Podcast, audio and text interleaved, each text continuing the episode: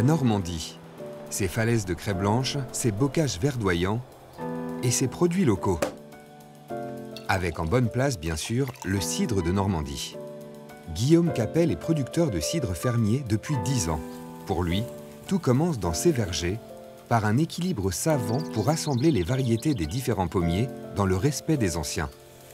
Principalement ici, c'est de l'ancien propriétaire qui avait une cuvée avec un équilibre vraiment très très bien. Donc on reproduit euh, scrupuleusement. Donc c'est plein de pommes différentes. On est sur une dizaine de variétés de pommes. Pas de produits chimiques pour entretenir ces 20 hectares de pommiers. Guillaume a dû s'adapter aux caprices de la nature. Ce verger-là, l'année dernière, c'était dramatique. Là. Il y avait les 15 jours de vent de nord-est avaient quasiment tout grillé. J'ai passé deux jours à ramasser 4 tonnes euh, ici avec ma machine. Euh, là où normalement j'aurais dû faire 50-60 tonnes. Avec ses pommes, Guillaume s'est diversifié. Il produit un autre élixir emblématique de la Normandie, le Calvados. Ce matin, à la ferme, flotte de 12 vapeurs alcoolisées. Un bouilleur de cru ambulant vient distiller l'eau de vie de Guillaume. À la tienne, Guillaume.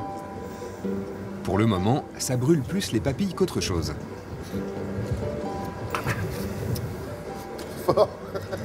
Moi, c'est pour ça que j'ai pris un verre euh, type dégustation pour surtout avoir le nez plus que les. Bah, en tout cas, là, on pourrait ce qu'on sentirait, ce serait les défauts, s'il y en avait. Et euh... Écoutez, rien dire. Ouais, ouais.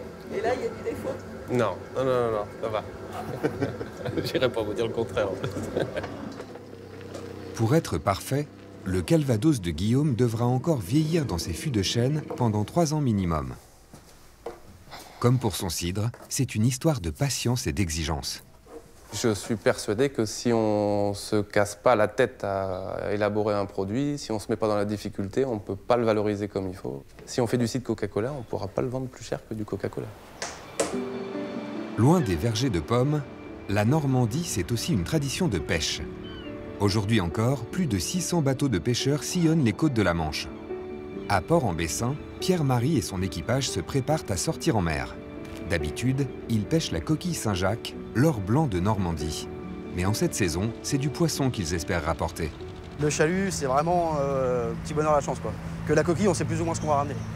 Selon le secteur où on va, la coquille reste là, on s'en va, on revient, elle va toujours être là. Cela fait dix ans que Pierre-Marie sillonne les eaux normandes en tant que pêcheur professionnel. Aux commandes de son navire, c'est là où il se sent le mieux. C'est mieux qu'au bureau, comme ça Non, non, c'est la liberté un peu. Ce chalutier, c'est la fierté de Pierre. Il l'a fait construire il y a trois ans et fait vivre aujourd'hui une dizaine de personnes. Un rêve d'enfant pour ce jeune patron, même si ses débuts en mer ont été quelque peu mouvementés. Deux ans à, à vomir toutes mes tripes, quand... puis c'est passé. Vous êtes un peu maso quand même, non? Ah, de toute façon, euh, c'est le seul métier où on va dire on peut gagner de l'argent sans, sans, aller vraiment beaucoup à l'école. Entre l'école et le boulot, j'ai fait mon choix très vite. Moi. Les pêcheurs sont payés en fonction de ce qu'ils remontent et la concurrence dans les eaux de la Manche est parfois féroce. Les Anglais, une fois qu'ils sont là, il faut se dépêcher, ça dure pas bien longtemps parce qu'ils ont des unités trois fois, quatre fois plus grosses que la mienne, donc euh, bah, c'est la guerre. Alors que les pêcheurs rentrent au port, dans le bocage non loin de là, c'est l'heure pour Pierre Aubril de sortir ses vaches normandes. Elle passe neuf mois de l'année dans ces pâturages du parc du Cotentin, une zone humide qui était jadis l'un des plus grands marais d'Europe. Résultat, le sol est particulièrement fertile. On peut compter jusqu'à 100 espèces végétales dans la même prairie. Alors à la fois des graminées, des légumineuses, des plantes médicinales, etc., etc. Ça leur suffit simplement comme aliment. Les vaches de pierre produisent chaque jour 1200 litres d'un lait 100% bio. Bon. Une partie de ce lait servira à fabriquer le fameux beurre normand. Il est vraiment euh, très goûtu et en plus euh, très facile à transformer, très tartinable, euh, d'une jolie couleur. Un beurre bien jaune qui va faire la réputation du petit village normand d'Isigny à partir du XVIIe siècle. Et en 1934, dans cette usine, on a l'idée de transformer le surplus de lait en caramel. Un million de petits caramels sortent chaque jour de cette maison pour le plus grand plaisir des gourmets. Depuis, le caramel d'Isigny est mondialement apprécié. Et ici, la recette n'a pas changé. Beurre, sucre, lait et crème. que des ingrédients locaux brassés dans ces cuves à 125 degrés. Une fois refroidi, le caramel est malaxé à la main, puis découpé et empapilloté. Beurre doux, beurre salé, au calvados ou aux noisettes, il en existe 25 variétés.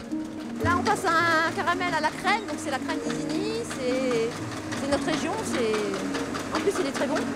Par contre, celui-là, il colle aux dents. hein. Le caramel d'Isigny est désormais indissociable de la Normandie, comme tant d'autres produits locaux, fruit des efforts de ses pêcheurs et ses petits producteurs, et du savoir-faire normand.